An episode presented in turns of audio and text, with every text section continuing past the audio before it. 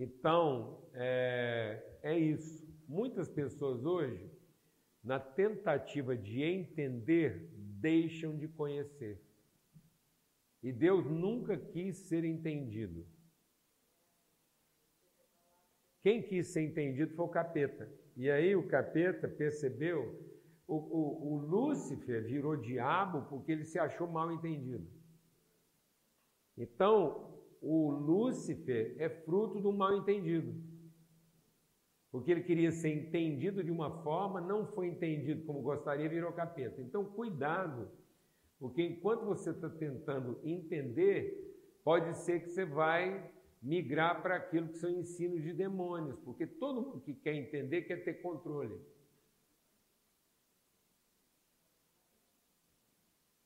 Amém, mano?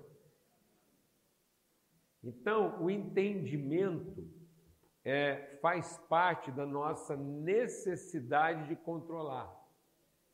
Por isso que às vezes você quer se fazer entender, em vez de você se dar a conhecer.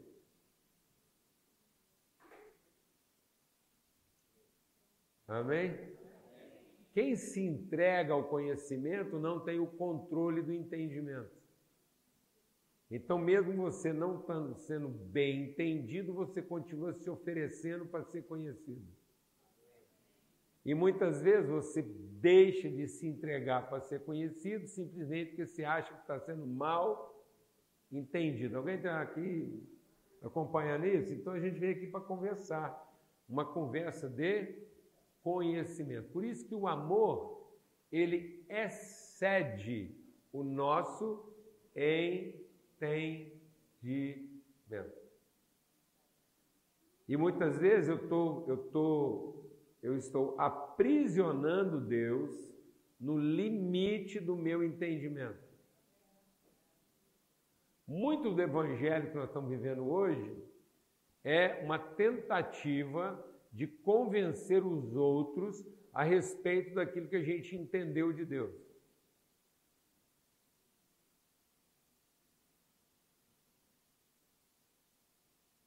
E aí a gente está pregando o que a gente entendeu, em vez de conversarmos sobre o que a gente pode conhecer.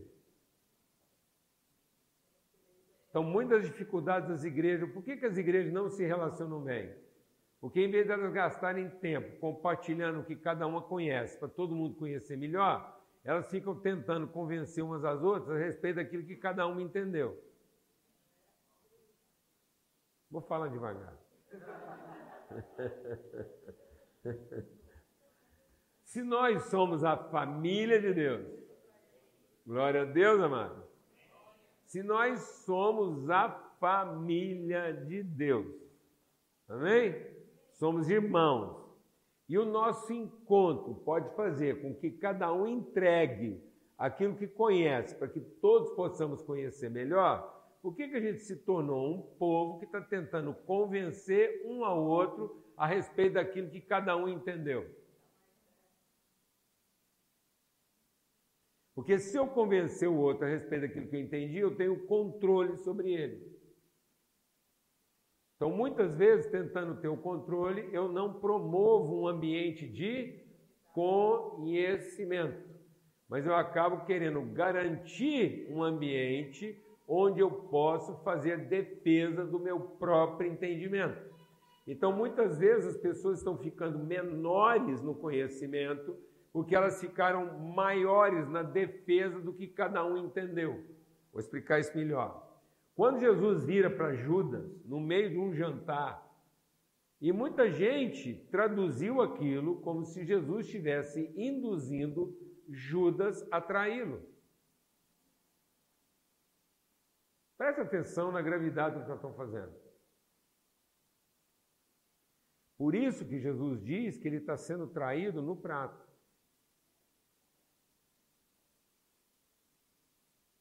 Porque nós transformamos o momento da mesa na garantia do que cada um entendeu. E não a garantia para que todos conheçam. E a mesa nunca foi o lugar onde cada um tem o direito de comer segundo aquilo que entendeu. Mas onde todo mundo tem a responsabilidade de servir para que todos conheçam. De novo, a mesa não é o lugar onde eu tenho o direito de comer segundo aquilo que eu entendi, mas a responsabilidade de oferecer condições para que todos conheçam. Porque quem senta na mesa para se alimentar do direito do que entendeu, está traindo a Cristo. Por isso que Paulo diz que o povo está ficando doente, porque cada um senta na mesa para comer apressadamente segundo aquilo que ele Entendeu? E não para garantir que todos conheçam. Glória a Deus, amém. Por isso a gente veio aqui para conversar. E não para pregar. É a oportunidade da gente conversar para que haja um ambiente onde todos possamos conhecer, para que a mesa não fique dessignificada. É tão forte isso que a gente pode pensar que o Salmo 23 é a garantia de que o Senhor, sendo meu pastor, não me faltará nada. E o Salmo 23 é a garantia de que o Senhor, sendo meu pastor, eu serei alguém em quem não falta coisa alguma. Se o Salmo 23 for a garantia que não me faltará nada, eu serei sempre uma pessoa carente, esperando que Deus me dê aquilo que eu acho que me falta. Mas se o Salmo 23 estiver dizendo que eu sou alguém em quem não falta coisa alguma, então eu nunca vou estar carente na relação à espera daquilo que me falta, porque eu vou estar sempre entregando na medida do que eu já tenho. Glória a Deus, amado. Então o Salmo 23 é a garantia de que eu me tornarei uma pessoa em quem não falta coisa alguma. De modo que quando o Salmo 23 caminha do pasto para a mesa, presta atenção no que a gente está compartilhando, amém? E todo mundo conhece o Salmo 23. Então o Salmo 23 começa onde, amados? Numa manjedoura, num pasto, num comedor, que foi onde Jesus nos encontrou. Então Jesus, para nos encontrar, ele não poderia ter sido colocado em nenhum outro lugar. Então, Jesus ter sido colocado numa manjedoura não foi só um acidente de logística. Não foi um Deus desorganizado levando um casal jovem. Você imagina a falação que pode ter sido o fato de José pegar a mulher dele de oito, amado, de oito para nove meses, hoje não viaja nem de avião, quanto mais de mula. Deus é muito organizado. Que é o seguinte, amado. Será que Deus não poderia ter levado José e a Maria no terceiro mês de gravidez, em vez de levar o José e a Maria assim já do oitavo para o nono, com uma viagem de jumento? Depois da Maria ter organizado o quartinho, pensa bem, a Maria, primeiro filho, jovem, o José, também, mano? Você está vendo a cena, não? Desorganizado, porque afinal de contas vão receber quem? O Salvador da humanidade. Imaginou, André? O Salvador da humanidade, você se organiza. Maria grávida, gente, contando para as amigas. Eu fiquei grávida pelo poder do Espírito Santo. Meu marido até hoje está sem entender é nada. E o José lá, tendo que se explicar. O menino vai nascer, o cuidado, prepara a cama, arruma o quarto, tudo arrumadinho faltando um mês para o menino nascer. Não, imagina. Não. Vocês largam tudo, esse quartinho arrumado ali, enxoval. Os presentes das tias. Isabel já tinha arrumado algumas coisinhas do João Batista, já estava lá tudo, elas compartilhando enxoval. E temos que levantar acampamento. Será que Deus não tinha previsto lá que o nascimento de Jesus ia coincidir com o recenseamento? Deus não podia ter se organizado? Seis meses depois, o menino já estava assim, já mamado, ou pelo menos seis meses antes, para a mulher viajar só com dois meses de grávida. Não dá nem para ver a barriga. Mas não, Deus é bagunçado. Vai lá, Está vendo como é que Deus não quer se fazer entender? Amém? E aí chega lá, não tinha celular, não tinha e-mail, não tinha trivago, não tinha booking, nada. O José chega e fala, ah, afinal de contas, quem precisa de trivago? E a Maria falando, Zé, você tem certeza que você fez essa reserva? Você tem certeza que o hotel está garantido lá no lugar que nós vamos chegar? E o José, não, fica tranquilo, afinal de contas nós estamos trabalhando com Deus há tanto tempo. A gente ouve Deus falando conosco.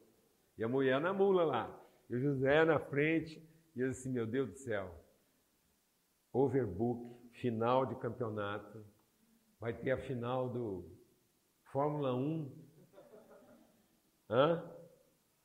em Belém. Não deu outro.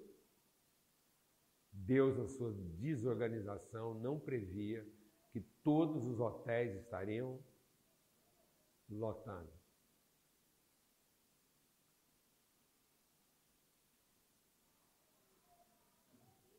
Mas é o Filho de Deus. Sabe por quê, amado?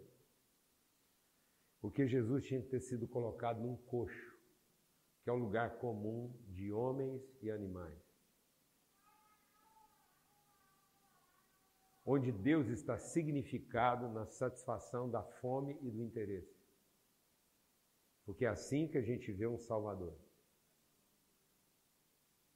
Uma sabedoria animal e terrena por isso, demoníaca. O nosso entendimento percebe a salvação naquilo que a gente precisa ou naquilo que nos interessa, e não a salvação para cumprir um propósito. Eu vou falar devagar. Nós ainda vemos a salvação naquilo que a gente precisa que a salvação seja, ou naquilo que nos interessa que a salvação seja. Por isso, nós queremos o Evangelho de acordo com o nosso entendimento. E cada um entende o Evangelho do jeito que quer entender, naquilo que supre a sua necessidade ou naquilo que contempla o seu interesse. Mas não naquilo que efetivamente nos devolve ao propósito eterno de Deus. Por isso, o Salmo 23 tem que encontrar Deus aonde, amado? No pasto, naquilo que alimenta, naquilo que satisfaz a necessidade do nosso lado animal e daquilo que contempla o nosso interesse no nosso lado cognitivo, intuitivo. Por isso que a palavra de Deus diz que o homem, no seu desespero, fez do seu ventre o seu Deus. Então, onde é que o nosso Deus está significado? Na satisfação. Ou da necessidade, ou do interesse. Por isso a gente continua louvando a Deus, para convencer Deus a continuar nos satisfazendo.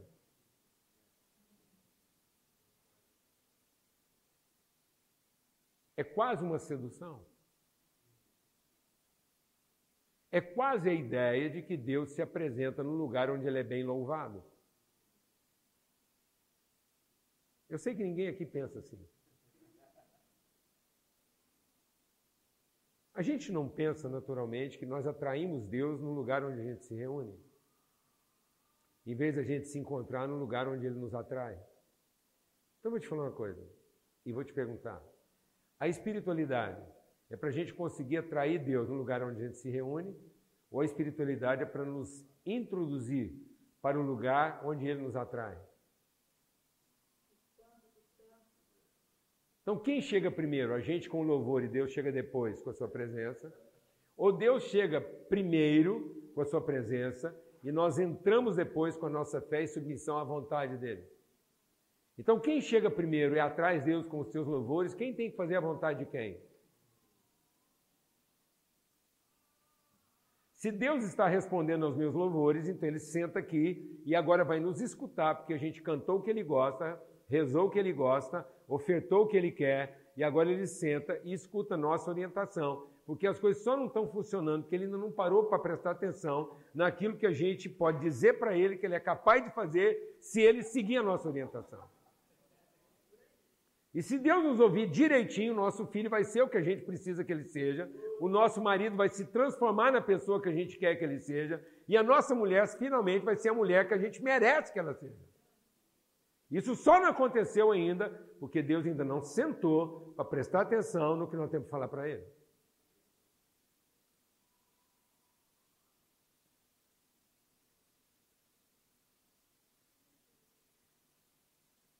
Amém, mano? E ele faz a gente descansar. E ele nos encontra onde? Lá no pasto. Que no nascimento de Jesus é o quê? O coxo. Que é a gente, como criança, percebe Deus. Então a gente, na nossa infantilidade, não está errado. Olhar Deus na necessidade não está errado, mas é infantil. Olhar Deus no interesse não está errado, mas é falta de maturidade. Porque quando a gente finalmente amadurece e deixa de se comportar como criança e como imaturo, a gente finalmente quer conhecer Deus no seu propósito e não bem dizê-lo na satisfação do nosso interesse ou na contemplação da nossa necessidade. Por isso a palavra de Deus diz o quê? Que ele nos pega lá no pasto verdejante, com águas tranquilas, e nos faz andar por um caminho que nos transforma em pessoas justas e não crentes. A fé não é para me transformar num crente, a fé é para me transformar num justo, porque o justo viverá da fé. E o justo é aquele que tem compromisso com a justiça e não expectativa do benefício. O justo não é para eu receber o que eu mereço, é para ofertar e sacrificar o que eu já recebi.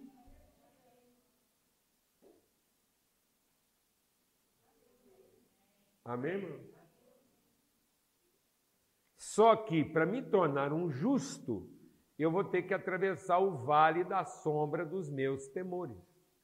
Porque enquanto houver medo no meu coração, ou que o meu interesse não vai ser contemplado, ou que a minha necessidade não vai ser satisfeita, eu não vou me tornar uma pessoa justa. Porque ou eu estarei na, no, na defesa do direito da necessidade, ou estarei na defesa do direito do interesse. E quem ainda está na defesa do seu direito, com base naquilo que ele entregou, para agora ser reconhecido no seu entendimento, Amém, mãe? Está sendo guiado pela sua iniquidade. E é a nossa iniquidade que faz o amor se esfriar, porque ainda onde há medo, o amor não se aperfeiçoa.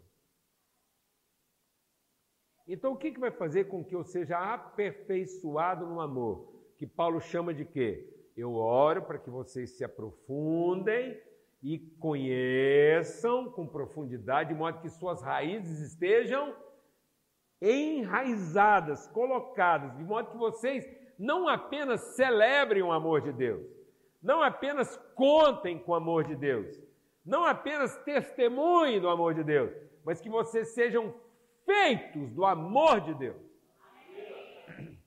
De modo que o amor de Deus é a substância da qual eu sou feito. Eu não me assento para agradecer o quanto Deus me amou. Eu me assento para assumir a responsabilidade de amar tanto quanto Ele amou. Então a maturidade da igreja não está em agradecer o fato de ter sido amada por Deus. Mas a maturidade da igreja está em assumir a responsabilidade de amar como Deus ama. E Paulo diz o quê? Para que vocês possam conhecer, não é entender. é conhecer esse amor que excede o entendimento, até que vocês sejam cheios da plenitude de Deus. Então, uma pessoa cheia da plenitude de Deus é alguém em quem não falta coisa alguma. Então, alguém na plenitude de Deus não faz mais nada nem por necessidade e nem por interesse, porque ele cruzou a linha dos seus medos. Aí, quando ele cruza a linha dos medos, ele chega lá na mesa. Agora me responde: como é que uma ovelha foi parar na mesa?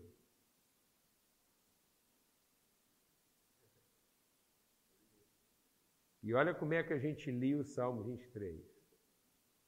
Ele prepara uma mesa na presença dos meus inimigos. Unge a minha cabeça com óleo, meu cálice transborda. Bondade e misericórdia certamente me seguirão todos os dias da minha vida e habitarei na casa do Senhor para todo sempre. Ora, o que, que uma ovelha foi fazer lá dentro da casa? E por que, que ela fica lá dentro da casa permanentemente? Porque ela virou o jantar.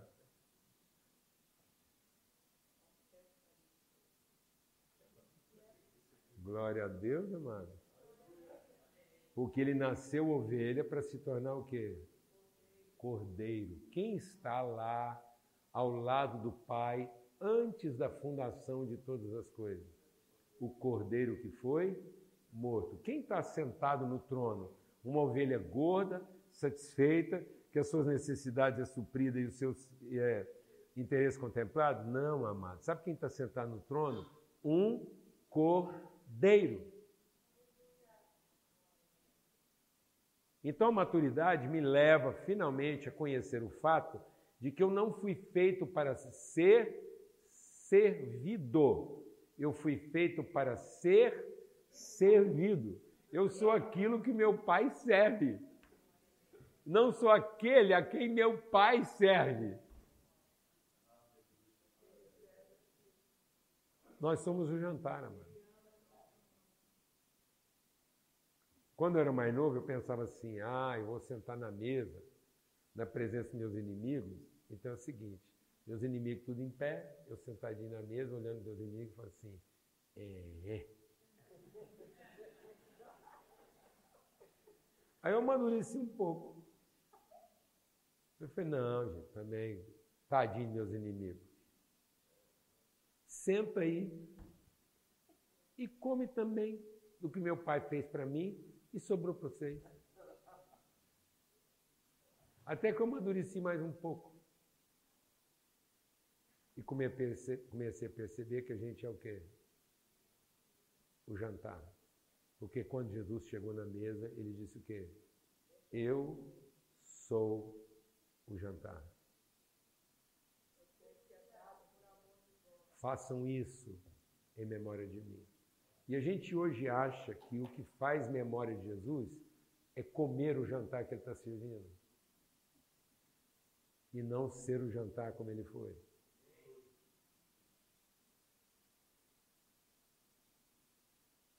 Nós estamos celebrando a ceia até hoje, com quem agradece o direito de continuar comendo Jesus.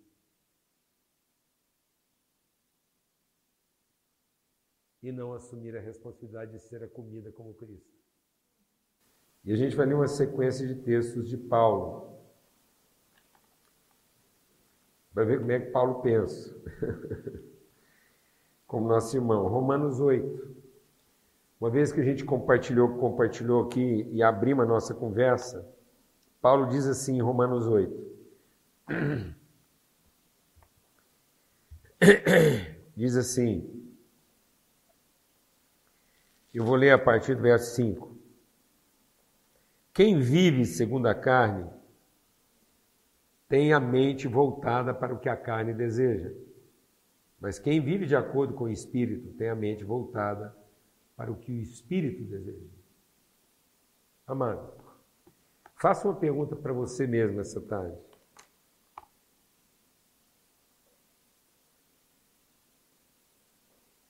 A gente está vivendo a nossa vida espiritual, para que o Espírito Santo finalmente entenda o que a gente deseja e precisa. a nossa vida espiritual é para traduzir aquilo que o Espírito Santo deseja. Como é que você traduz sua vida espiritual? Como é que você traduz seu esforço espiritual?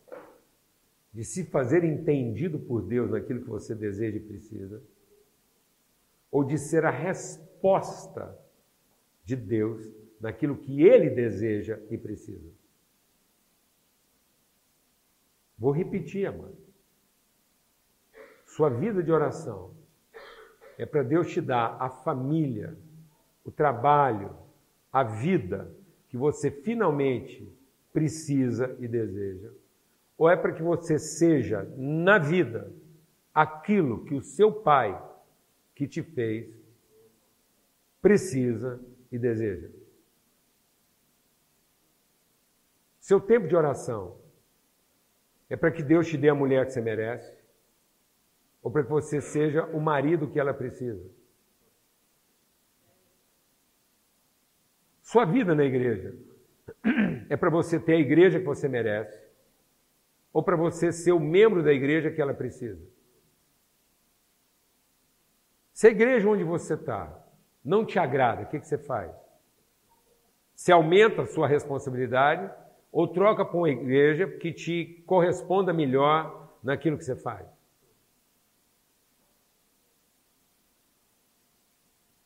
Devagar.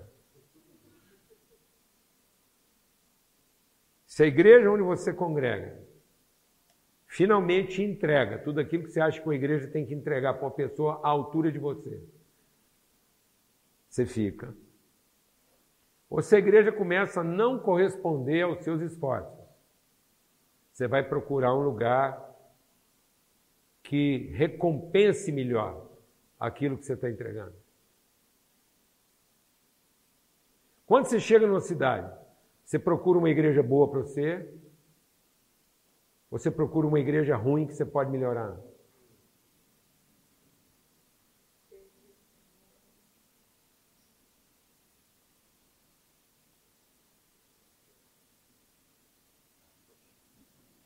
É, irmão?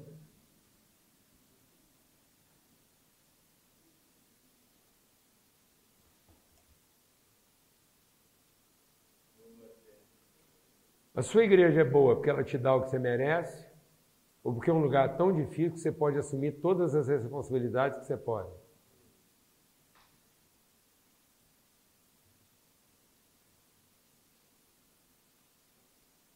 O que, você ensina para os seus filhos na mesa? Quando eles sentam na mesa, eles dão graça pela comida que vão comer ou dão graças pela oportunidade que tem de agora servir o seu irmão antes de comer? Vou repetir a pergunta. Como é que seus filhos estão sendo ensinados? O que você chama de dar graças na refeição? Todo mundo senta lá e agradece a comida, que agora eles têm o direito de comer porque agradeceu, ou todo mundo dá graças porque agora um vai servir o outro antes de comer?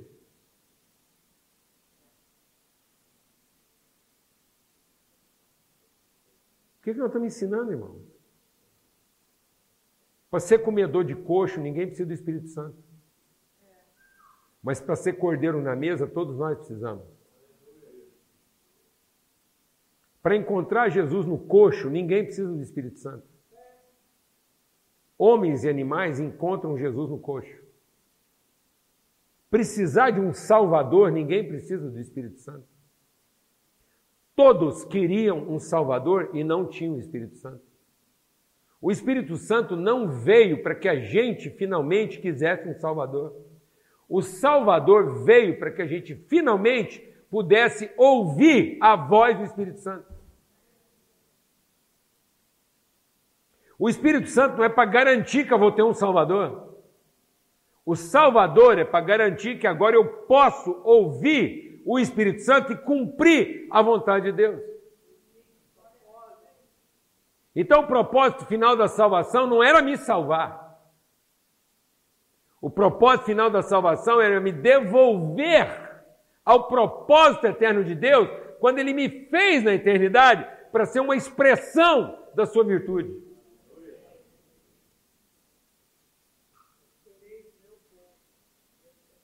Então a igreja não tem que se reunir para celebrar a salvação.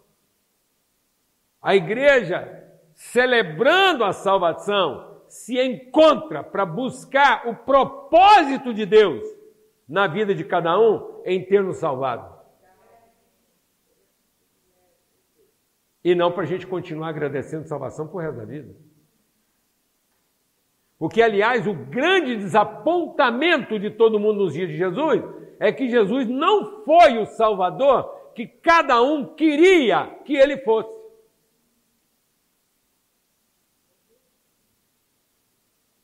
Porque cada um tem um entendimento de Salvador.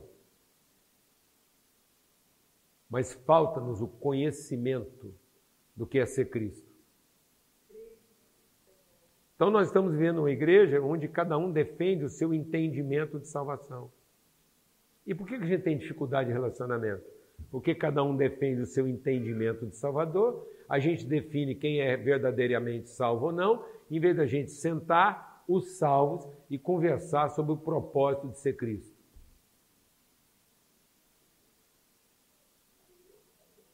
Glória a Deus, irmão. Então, Paulo, escrevendo sobre isso, ele diz: Quem vive segundo a carne vai satisfazer os desejos do quê? Da carne. A mentalidade da carne é morte, mas a mentalidade do espírito é o quê? Vida e paz. A mentalidade da carne é inimiga de Deus porque não se submete à vontade de Deus, nem pode fazê-la. Quem é dominado pela carne não pode agradar a Deus.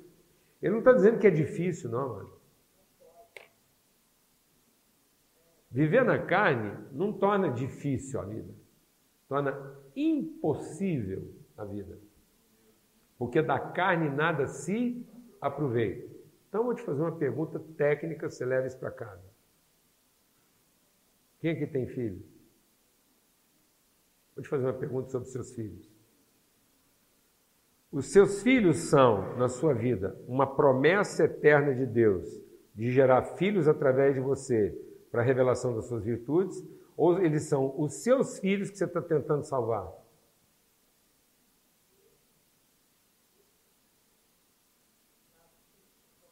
Vou repetir devagar para você não entender a pergunta. Uma vez que agora você conhece que você é filho de Deus, e que é uma promessa eterna de Deus para todos os seus filhos. Você entende que assim como em Cristo a promessa de Deus se cumpre através da nossa casa, os filhos que eu estou gerando são segundo a promessa eterna de Deus, para revelar virtude através da nossa casa, como ele prometeu. Todos os seus filhos profetizarão. Então, todo homem e mulher de Deus transformado no seu entendimento pelo Espírito Santo, sabe que na sua casa só vai nascer o quê? Profeta. Agora, por que nós estamos matando os profetas? Porque nós estamos fazendo eles acreditar que eles são filhos de quem? Nós. E não da vontade de Deus. Se eles são nossos filhos, eles são filhos de quem, mano? Da carne. Para a carne nada se aproveita. Então nós estamos tentando salvar aquilo que não tem salvação. Em vez de ser salvos por aquilo que representa a salvação. A promessa de Deus. Então nós não estamos tendo filhos segundo a promessa. Por isso eu vou repetir a pergunta. Você quer ter todos os filhos que Deus quer te dar? Ou você quer ter só os filhos que você consegue ter? Vou repetir a pergunta. Você quer ter todos os filhos que Deus pode te dar? Ou você só quer ter os filhos que você consegue ter se Deus te ajudar?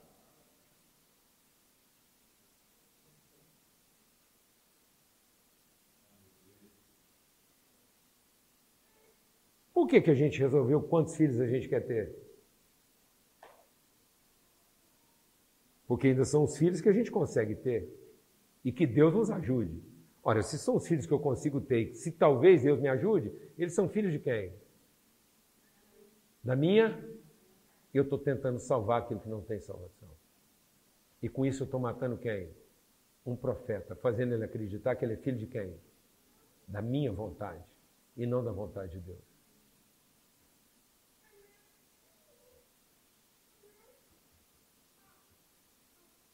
Porque eu não estou ensinando ele a entender de onde é que ele veio. Porque no fim ele veio da onde? da minha vontade. E eu acho que o Espírito está aqui para fazer a minha vontade. E não a gente aqui para fazer a vontade do Espírito. Quando um filho é nascido na sua casa por promessa, ele pode salvar o mundo. Quando ele é nascido segundo a sua vontade, ele não tem salvação.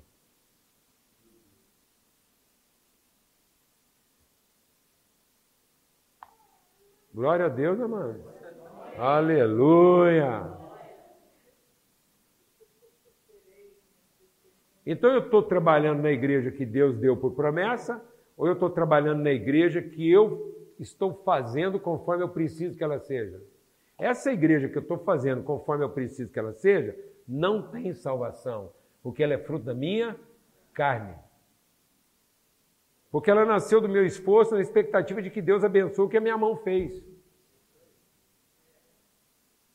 Vai lá ler em Gálatas. Sabe o que, que Paulo diz? Nós estamos trocando os filhos da promessa pelos filhos da carne. E os filhos da carne é que vão perseguir os filhos do Espírito. Sabe por que, que a maioria dos pastores hoje tem dificuldade com liderança? Vou falar por quê. Porque são filhos do seu serviço e não da sua relação. São líderes formados a acreditar na sua competência e não a ter compromisso com o relacionamento. E aí, quando alguém é ensinado a merecer segundo a sua competência, de acordo com o que ele entendeu, no fim ele vai vir cobrar de você os seus direitos. E ele está certo, porque ele nunca vai ter compromisso com você. Ele tem compromisso com ele mesmo, na oportunidade que você concedeu a ele de alcançar alguma coisa segundo o seu desempenho. E o dia que isso não funcionar bem, PT, saudações, vou trabalhar noutra freguesia, onde eu sou melhor reconhecido e tenho melhor remuneração dos meus esforços. Ou alguém aqui nunca viu esse filme? Sabe quem teve que ver isso? Abraão.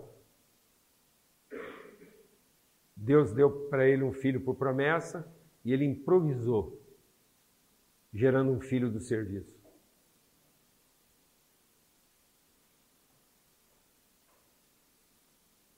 Colocou o serviço no lugar da relação. Colocou a expectativa do que ele entendeu. Por que, que Abraão engravidou a escrava?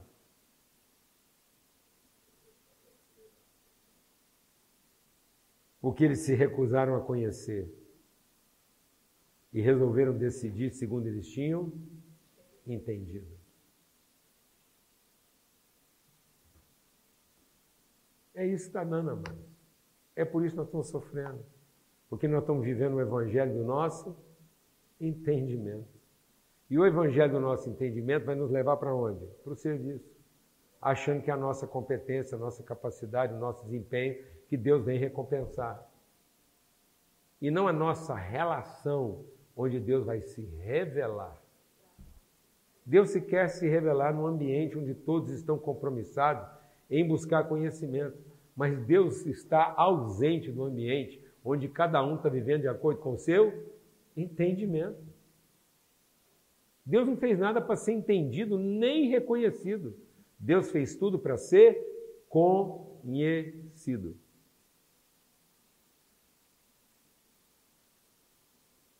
Amém? Irmão? Deus nunca quis ser reconhecido como Deus. Ele sempre quis ser conhecido como Pai. E a gente insiste em reconhecê-lo como Deus, em lugar de conhecê-lo como Pai. E reconhecido como Deus, Cada um acha que o Deus do outro não é o seu. Mas se nós o conhecêssemos como Pai, mais facilmente a gente chamaria o outro de irmão.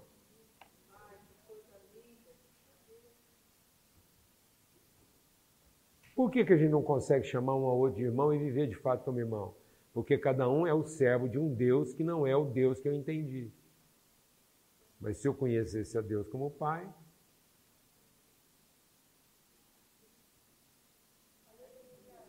Mas aí alguém ia falar assim, mas o outro não é seu irmão, não interessa, mas eu sou irmão dele porque eu conheço o pai dele. Ele não é meu irmão porque eu não conheço o pai, mas eu conheço o pai e sei que ele é meu irmão.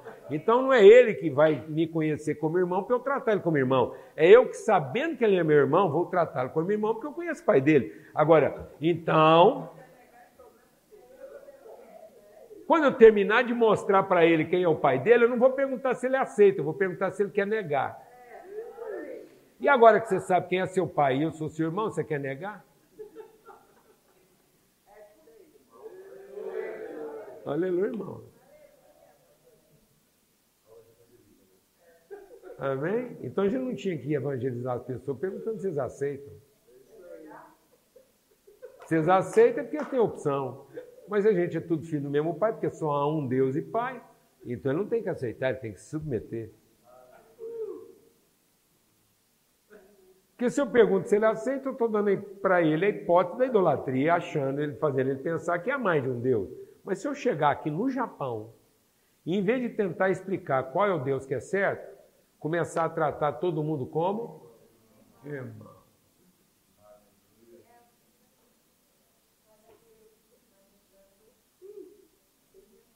Vou te fazer uma pergunta técnica.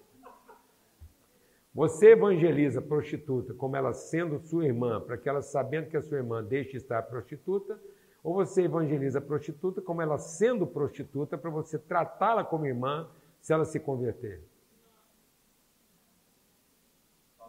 Amado, nós estamos nos esforçando para que todos conheçam, ou nós estamos exigindo que eles entendam? Não adianta você querer que seu filho entenda. Se lá dentro da casa ele percebeu e do jeito que vocês estão vivendo, é como se ninguém conhecesse.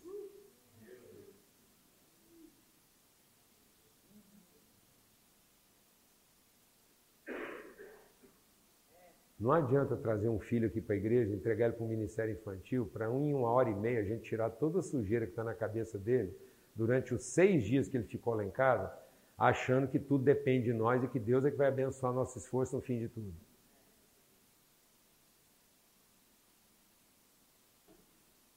Ninguém vai conseguir fazer isso. Ou ele vive numa casa onde todo mundo conhece a Deus, ou não vai ser aqui em uma hora e meia que ele vai entender isso. E o nosso estilo de vida é como alguém que conhece? Ou como alguém que está querendo se fazer entender para a nossa vida ficar mais fácil?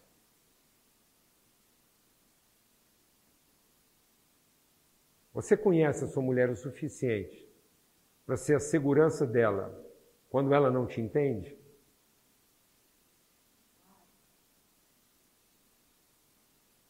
Você conhece o seu marido o suficiente para ser a segurança dele quando ele não te entende?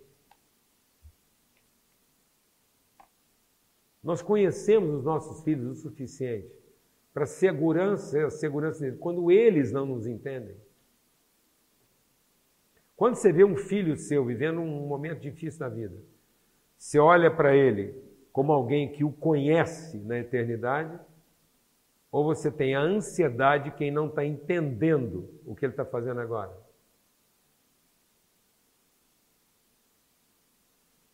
Dependendo de como seu filho se comporta na juventude, você fica perturbado, como quem não está entendendo, ou você fica em paz, como quem não tem dúvida a respeito de quem ele é.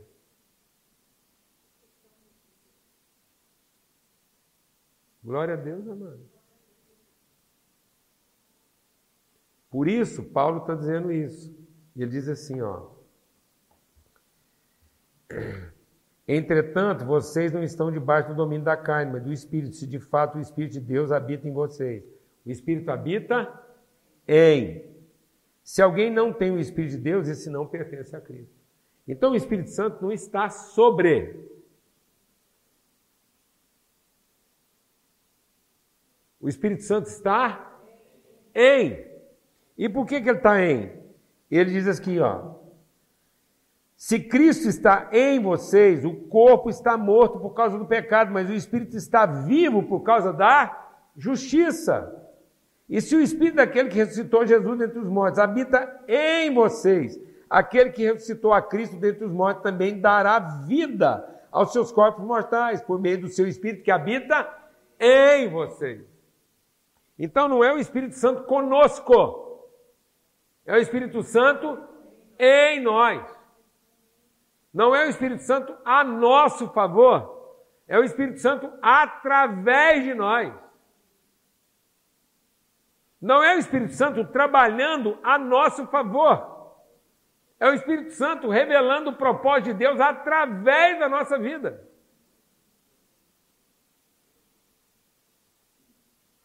Não é o Espírito Santo me dando aquilo que eu acho que preciso e mereço, mas é o Espírito Santo me transformando na pessoa que eu posso ser para completar e cumprir o propósito dele.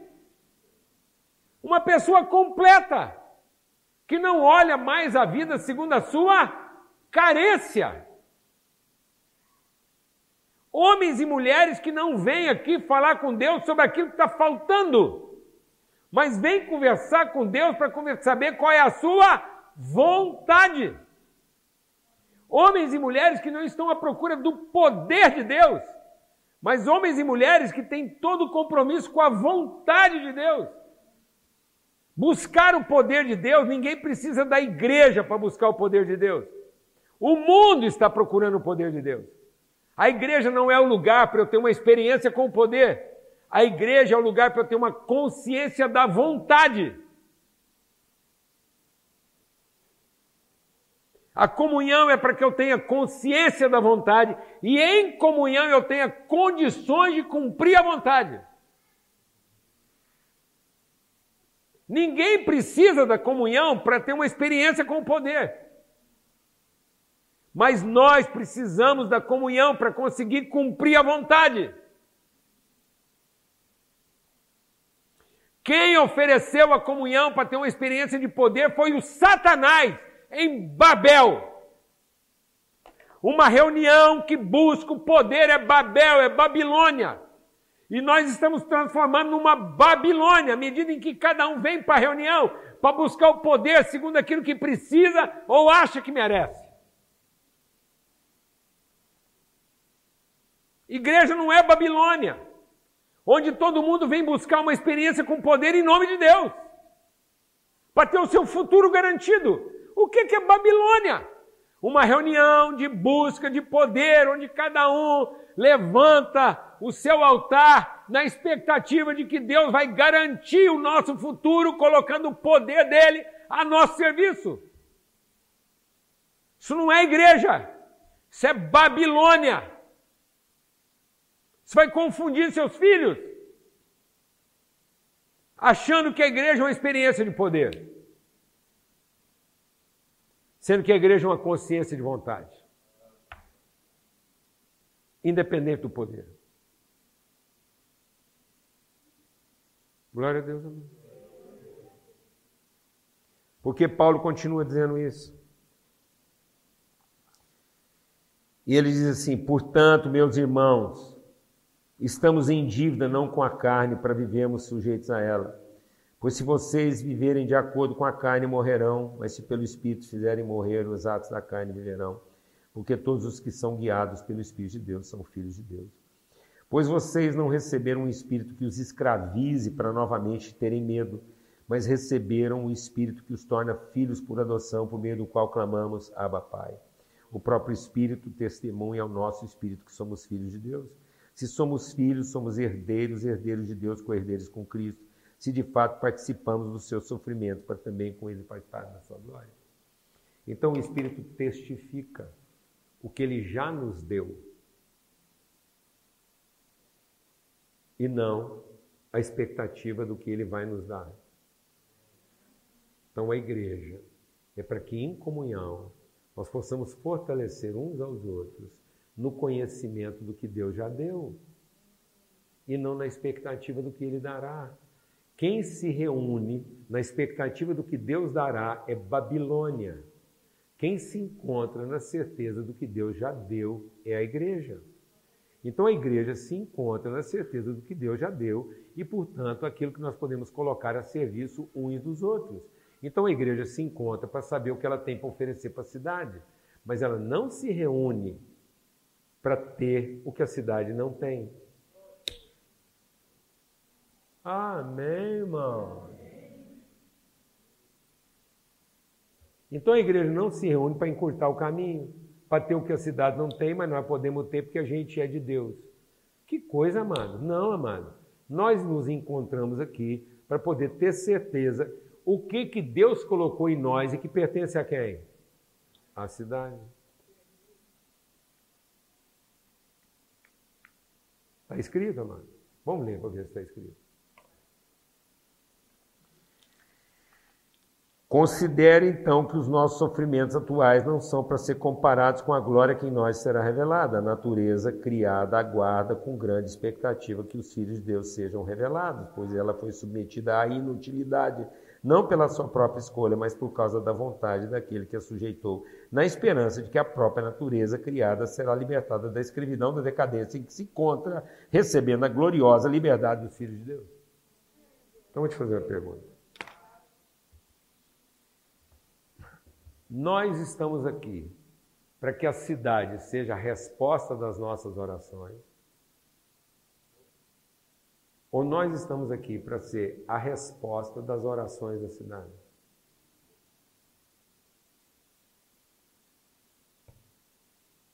O que, que você acha? Não, lendo esse texto aqui, o que, que você acha? Então nós tínhamos que ficar aqui rezando para ver se Deus finalmente nos dá a cidade que a gente merece, ou a gente tinha que vir para aqui orar para saber como nós podemos ser a resposta das orações que a cidade tem feito. Quem está em agonia, mano? Quem está em escravidão, mano? Quem precisa ser livre? É nós que precisamos ser livres da cidade ruim que a gente tem e finalmente ter a cidade que a gente merece? Ou nós somos a liberdade que veio da parte de Deus para a cidade que clamava por um Deus que eles nem conheciam? E nós somos a resposta. Nós estamos reunindo aqui para ter a cidade que a gente merece, o emprego que a gente merece, a casa que a gente merece, ou para a gente finalmente ser a resposta. Quando você vai chegando pertinho de Deus, bem pertinho de Deus, quando você vai chegando pertinho de Deus, quando você está ali e fala, agora se nós cochichar, a gente escuta um ao outro. Tem cochichar em, em espanhol? Tem? Tem uma palavra em espanhol que para mim faz eu pensar que é a língua que vamos falar lá no céu. Uma palavra, tem uma palavra em espanhol que faz eu quase acreditar que é a língua que todo mundo vai falar lá no céu. Essa palavra é tranquilo. Ninguém fala tranquilo como espanhol. O nosso tranquilo não é tão tranquilo quanto o espanhol. Ele tem uma tranquilo. Não, mesmo não, é tranquilo. Você pode estar nervoso o tanto que for. Um cara vira para você em espanhol e fala assim, tranquilo. Pronto, você já fica tranquilo. Não é? Se ele falar em português para você, tranquilo, você já acha que é uma provocação. Mas se ele falar assim, tranquilo, você já acha que é um encorajamento. Tranquilo, irmão. Tranquilo. Então, a gente vai chegando bem pertinho de Deus. Isaías foi chegando bem perto de Deus. Aí você vai chegando bem perto de Deus, ele fala assim para você: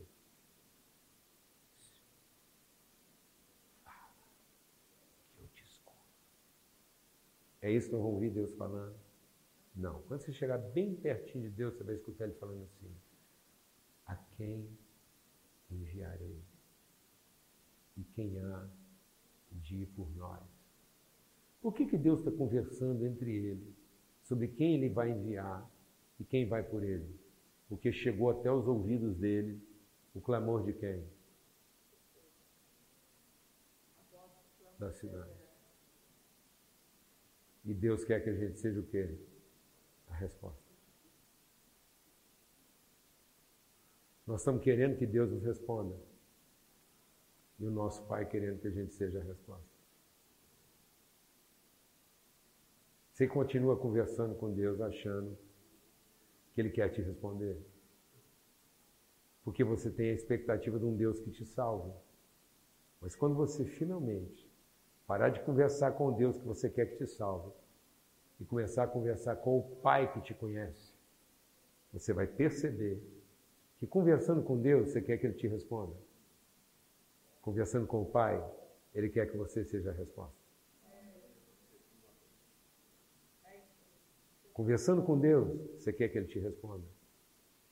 Mas conversando com seu Pai, Ele quer que você seja a resposta. Porque quem vê um filho, vê o Pai que o enviou. Amém, amado? Então, por que que muitas vezes o Japão ainda está em trevas? Porque muitos dos seus filhos ainda estão orando aqui para que Deus nos responda. Sendo que antes de nós, essa nação levantou um clamor. E Deus quer que a gente seja a resposta.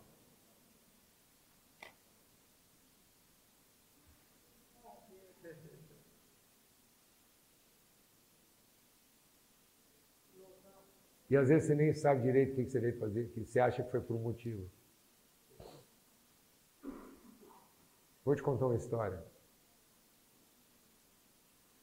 Uma vez um juiz muito forte, muito forte, poderoso, o juiz mais forte e poderoso que tinha na época dele, chamado Sansão. E Deus queria resolver uma pendenga com os filisteus. Não tem pendenga espanhol. Deus queria resolver um problema com os filisteus. E Deus precisava de um motivo para se envolver com os filisteus. Aí sabe o que ele fez? Ele fez o Sansão se apaixonar por uma mulher filisteia. E os pais de Sansão, muito crente, falou assim: Sansão, essa menina não presta. Ela não é evangélica. Ela não vai na igreja. Ela não é boa moça. E o Sansão falou, não adianta, é ela que eu quero. E o Sansão ficou quase que assim, surdo e cego. Invocou com a moça. É com ela que ele queria casar. E foi lá e casou. Durou pouco o casamento. Sabe o que a Bíblia diz? Deus só queria um motivo para se envolver com os filisteus.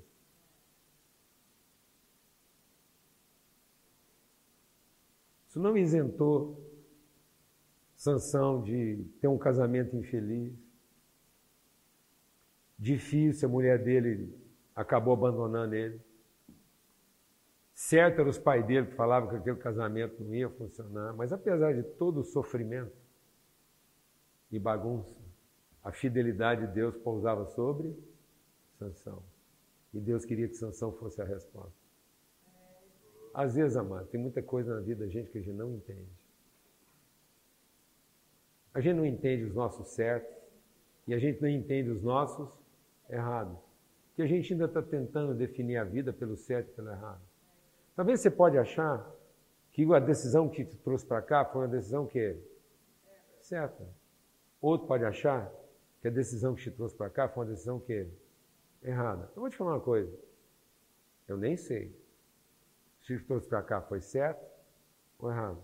Só sei de uma coisa: se você é um filho de Deus, está aqui, quem sabe? Não é porque Deus quer usar você para responder àqueles que estavam aqui e que precisavam de um filho de Deus aqui para revelar a sua vontade. E que a hora que você parar de ficar conversando com Deus, para Ele resolver a sua vontade, e começar a se apresentar diante de Deus para ser a resposta à vontade dele, quem sabe você não começa a viver uma vida muito além do seu entendimento.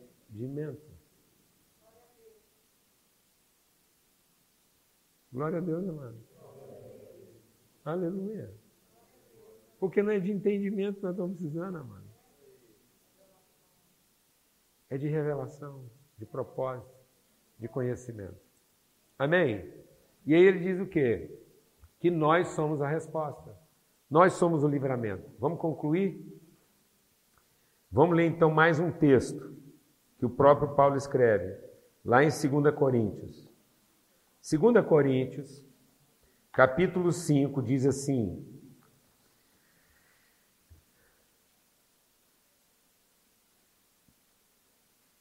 Presta atenção, 2 Coríntios, capítulo 5,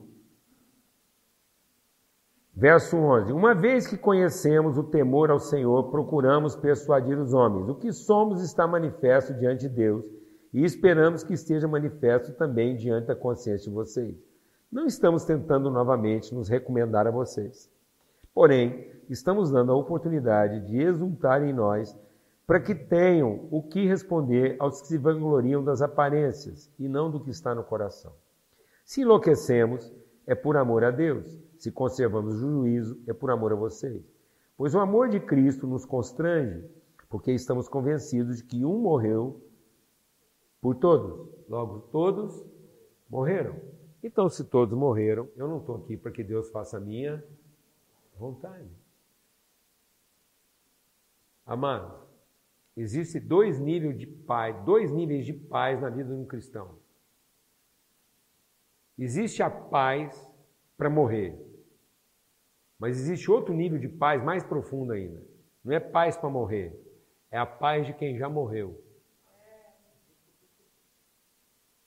Eu sei que todo mundo aqui tem paz para morrer. Amém? Porque todo mundo que tem em Cristo tem obrigação de ter paz para morrer. Mas eu, sinceramente, Estou me esforçando aqui para que você tenha a paz de quem já morreu. Porque quem tem a paz para morrer ainda está do lado de lá do vale da sombra da morte. Mas quem tem a paz de quem já morreu, já cruzou o vale da sombra da morte. E agora ele pode ser servido como jantar sem resistir, amado.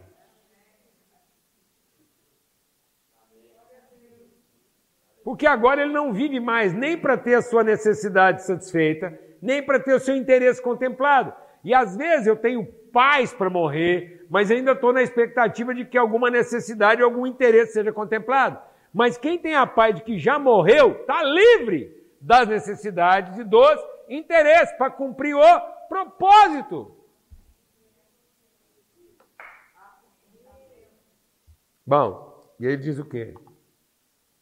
Todos morreram. E ele morreu por todos, para que aqueles que vivem já não vivam mais para si mesmos, mas para aquele que se por eles morreu ressuscitou, de modo que de agora em diante a ninguém mais conhecemos do ponto de vista humano. Ainda que tenhamos considerado até Cristo dessa forma, já não o consideramos assim. Portanto, se alguém está em Cristo, é nova criatura. As coisas antigas já passaram, e surgiram coisas novas. Tudo isso provém de Deus que nos reconciliou consigo mesmo por meio de Cristo e nos deu o ministério da reconciliação, porque somos embaixadores de Cristo, porque Deus está através de nós reconciliando consigo o mundo. Para que, que Deus te trouxe aqui? Para que você seja o quê? Um embaixador. Agora responda para você mesmo. É assim que você tem vivido aqui?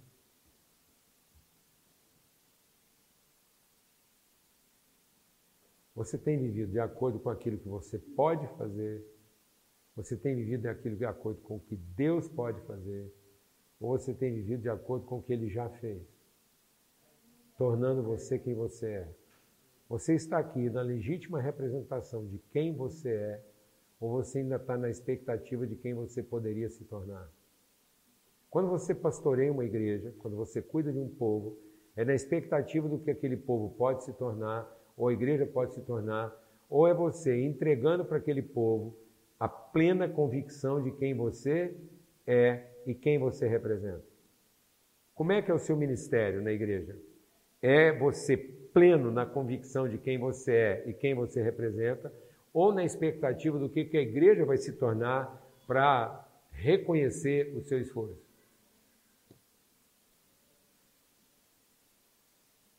Sabe o que, que Paulo diz? Eu finalmente posso amar vocês. Sabe por que, que eu posso amar vocês? Porque eu fiquei livre de todos. E você nunca vai saber amar plenamente uma pessoa enquanto você não estiver livre das expectativas que você tem dela ou das expectativas que elas têm de você. Porque quem ainda vive de expectativa vive de futuro ou de passado, mas não vive de eterno. Quem vive de expectativa, de alguma forma, está compensando alguma coisa do passado, ou que é pior, recompensando alguma coisa do passado. Pior do que uma pessoa tentando compensar os erros do passado, é alguém tentando recompensar os acertos do passado. Uma mulher tentando compensar os erros dela já é difícil. Um homem tentando compensar os erros dele é difícil. Mais uma mulher e um homem tentando recompensar os acertos dele é impossível. Ninguém aguenta uma pessoa tentando recompensar seus acertos.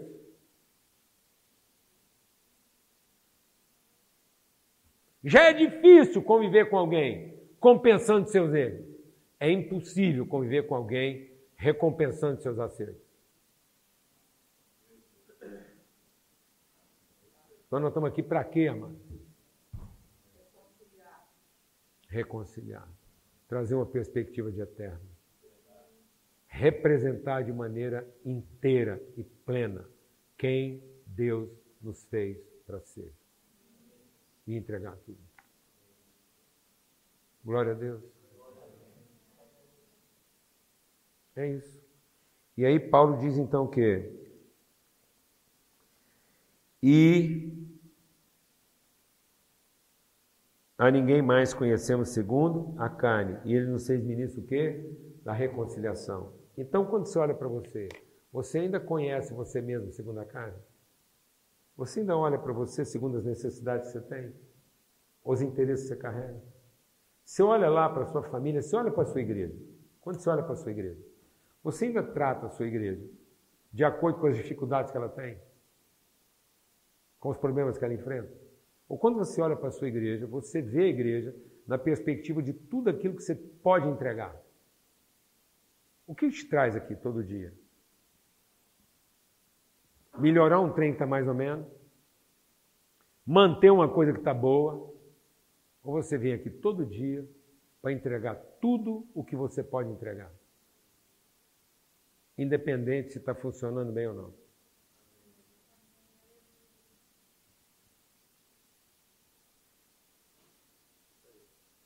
É isso, amor. Seu casamento. Sua vida.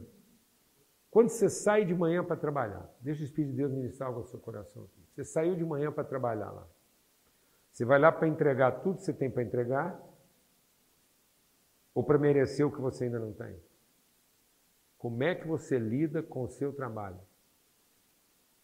Seu trabalho é uma forma de você entregar tudo que você pode entregar ou de você conquistar o que você ainda não tem. Se você trabalha para conquistar o que você não tem, é escravo. Se você trabalha para entregar tudo o que você já recebeu, você é filho.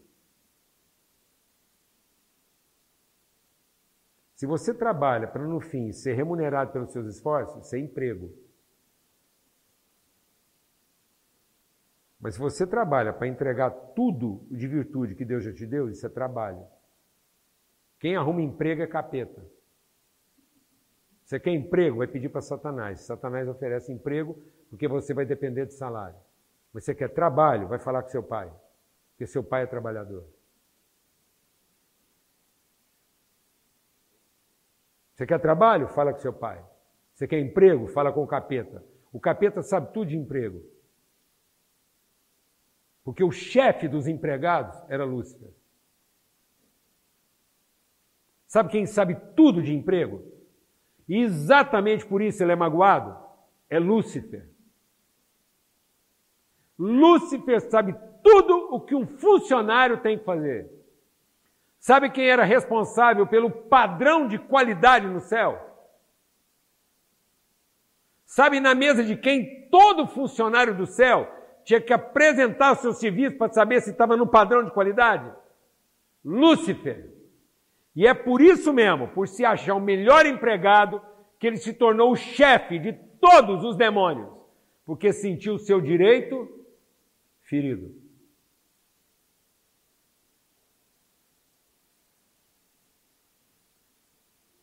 O reino de Deus não pode ser revelado pelo melhor desempregado. O reino de Deus só pode ser revelado por um de seus filhos. Então, quando você vai trabalhar? É para a empresa salvar você? Ou para você ser o filho de Deus naquela empresa?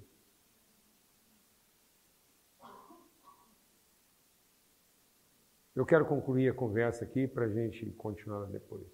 Depois eu vou ler o terceiro texto. A gente vai continuar conversando mais. Houve um tempo que Israel foi dominado pela Síria. Um dos impérios mais poderosos que o mundo já conheceu. O Império Sírio.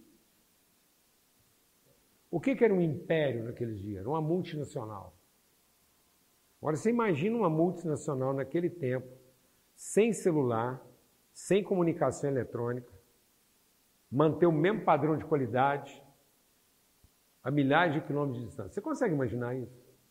Você consegue imaginar uma empresa manter o mesmo padrão de qualidade em vários países diferentes e tudo isso a relação mantida a cavalo? Não é trem-bala, não, não é comunicação online, não é reunião de treinamento de liderança online, virtual, não, não é via satélite, é cavalo. O treinamento, o padrão de qualidade, o comportamento, o controle, todos os padrões mantidos a essa distância. Isso era o Império Sírio, como foi o Império Persa. O CEO dessa empresa chamada Império Sírio era Naamã. Era o cara mais poderoso da maior empresa conhecida na época. Esse homem era muito poderoso era o cara mais poderoso no controle, no padrão de qualidade do Império Sírio. Era ele que mandava e fazia acontecer por ordem do rei. Só que esse cara tinha um problema, um problema íntimo. Ele tinha lepra. E a lepra era um problema complicado, porque a lepra não impedia de Naamã continuar sendo poderoso no que ele fazia, mas criava para ele um problema de intimidade que prejudicava o casamento dele. Ele não podia ter relação íntima com a sua mulher, ele não podia ter relação íntima com seus amigos sob o medo de contaminar. Ele não podia se expor. Ele vivia coberto. Então, apesar de todo o poder que ele tinha, na sua intimidade ele convivia com a vergonha. Nada parecido com os dias de hoje, com os homens poderosos dessa época. Gente que tem muito poder para fazer acontecer em tudo quanto é lugar, mesmo na igreja. Gente poderosa na igreja, gente poderosa nas empresas, que faz acontecer com padrão de qualidade lá em cima, excelência, manda e as coisas acontecem. Mas na sua intimidade, tremem. Porque não podem abrir sua intimidade uns com os outros. Não pode abrir sua intimidade para os seus filhos com medo de contaminá-los com a doença que só eles conhecem. Você sabe do que eu estou falando. E esse Namã, apesar de toda a conquista e poder que ele tinha, era infeliz. Um dia ele chegou em casa depois de vencer mais uma batalha. E tinha uma doméstica trabalhando lá. Uma lavadora de prato. Sabe como é que essa menina foi parar na casa de Naamã? Ela não fez um concurso. Ela não foi trabalhar no cara mais poderoso do planeta porque ela fez pós-graduação e estava no terceiro diploma dela de, de serviçal. Não. Ela foi para lá por uma coisa que pode acometer qualquer um dos nossos filhos. Você prepara seu filho para ser uma princesa na sua terra. Aquela menina, provavelmente ela era muito boa de serviço, porque lá na terra dela ela era uma princesa. Criada pelos seus pais. Depois, por uma circunstância, uma fatalidade alheia à sua vontade, apesar dos diplomas que ela pudesse ter, apesar de todo o futuro que alguém imaginou para ela, uma circunstância qualquer, uma fatalidade, ela foi parar com uma doméstica anônima fazendo faxina na casa do homem mais poderoso do planeta. Realmente Deus não faz questão de ser entendido. Você pode fazer os planos que você quiser para seus filhos. Você pode criar eles para ser um príncipe. E depois, por uma circunstância qualquer, alheia à sua vontade, chamar de motivo de força maior. Você organizou sua igreja, você formou seus líderes. Você imaginou que a sua igreja ia arrebentar. Depois, as melhores pessoas que você formou são arrebatadas dos seus olhos, você não sabe por quê. Mas quando alguém, que mesmo não entendendo nada que está acontecendo, conhece a Deus, essa pessoa assume a liderança do lugar onde ela está, mesmo que seja pessoa lá, na parte mais baixa da escala de comando. O que, que você é?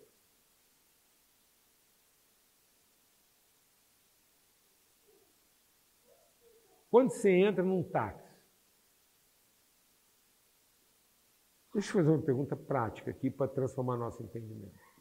Quando você entra dentro de um táxi, quem está liderando tem? Quem? Deus te coloca dentro de um táxi para finalmente você ter alguém que leva você no endereço que você precisa, ou Deus te colocou num táxi para você finalmente, naqueles próximos 10 minutos, liderar alguém que precisa da sua liderança para reencontrar o lugar dele na vida. Como é que você entra dentro do táxi? Como é que você entra dentro do táxi? Como é que você foi trabalhar na empresa que você está trabalhando? Você entrou lá achando que aquela empresa vai te levar no lugar que você quer, ou você entrou lá sabendo que Deus vai revelar o propósito dele daquela empresa através de você.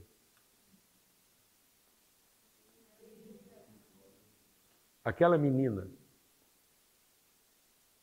estava atenta. Ela não se deixou distrair.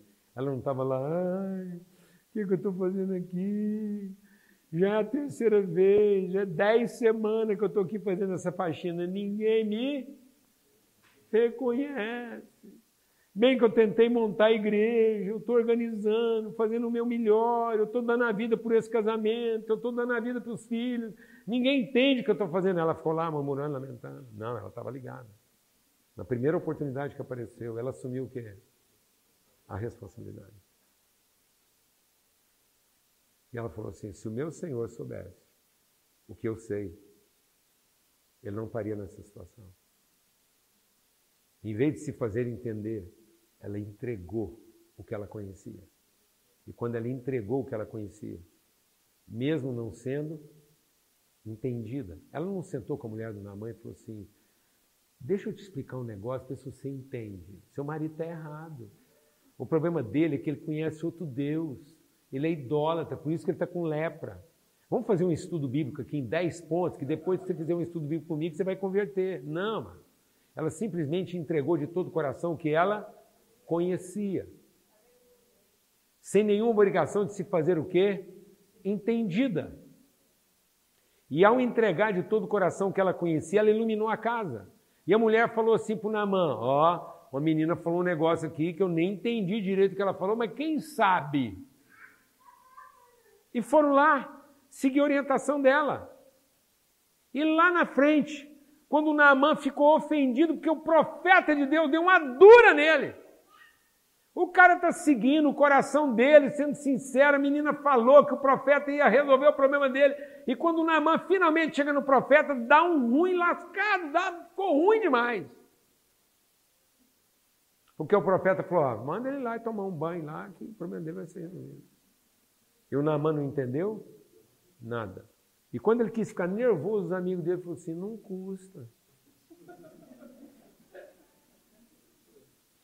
Quando Naaman quis ficar nervoso, os amigos dele, que era tudo falador de espanhol, ainda bem que os amigos do Naaman eram tudo, todos os amigos do Naaman falavam o quê? Que que todos os amigos de Naaman falavam? Espanhol. A hora que o Naaman quis ficar nervoso, os amigos dele reuniram e falaram assim, Naaman, tranquilo. Tranquilo, irmão. Vai lá, toma esse banho logo, irmão. O que é que você veio fazer aqui? O que é que você está fazendo nesse lugar? O que é que você está fazendo na casa que você vive? Você ainda está na expectativa de ter a família que você sonha? Ou você finalmente vai assumir a responsabilidade de ser o filho de Deus nesse lugar? Você vem aqui pedir que Deus te dê a casa que você merece, a família que você merece, a igreja que você merece, o emprego que você merece, o salário que você merece, ou você vem aqui em comunhão, discernir junto com os irmãos como é que Deus vai revelar a vontade dele através da sua vida, ainda que você esteja vivendo uma situação contra a sua vontade, uma situação de força maior, onde nada está acontecendo de uma forma que você consiga entender ou explicar, mas você assumiu toda a responsabilidade de entregar o que você tem para entregar e que Deus já colocou na sua vida. Amém? Glória a Deus. É isso. É isso. Vamos ajudar mais uns aos outros assumir a responsabilidade. E não ficar aqui tentando num esforço inútil fazer com que cada um alcance a sua expectativa, qualquer que seja a área. Deus não vai ficar aqui perguntando para nós como é que Ele vai satisfazer a expectativa de cada um, mas Deus já nos deu a condição de juntos a gente discernir e cumprir a sua vontade. Assumindo o quê? A responsabilidade. No táxi que você entrou, no restaurante que você frequenta, na empresa que você trabalha, na igreja que você é membro, no bairro que você vive, de quem é a responsabilidade? De quem é a responsabilidade do bairro? Do Filho de Deus que está lá, mano. Não ore para Deus te dar o vizinho que você merece. Ore para você ser o vizinho que ele precisa. Glória a Deus. Vamos orar? Pai, muito obrigado pelo teu amor, tua bondade, tua fidelidade.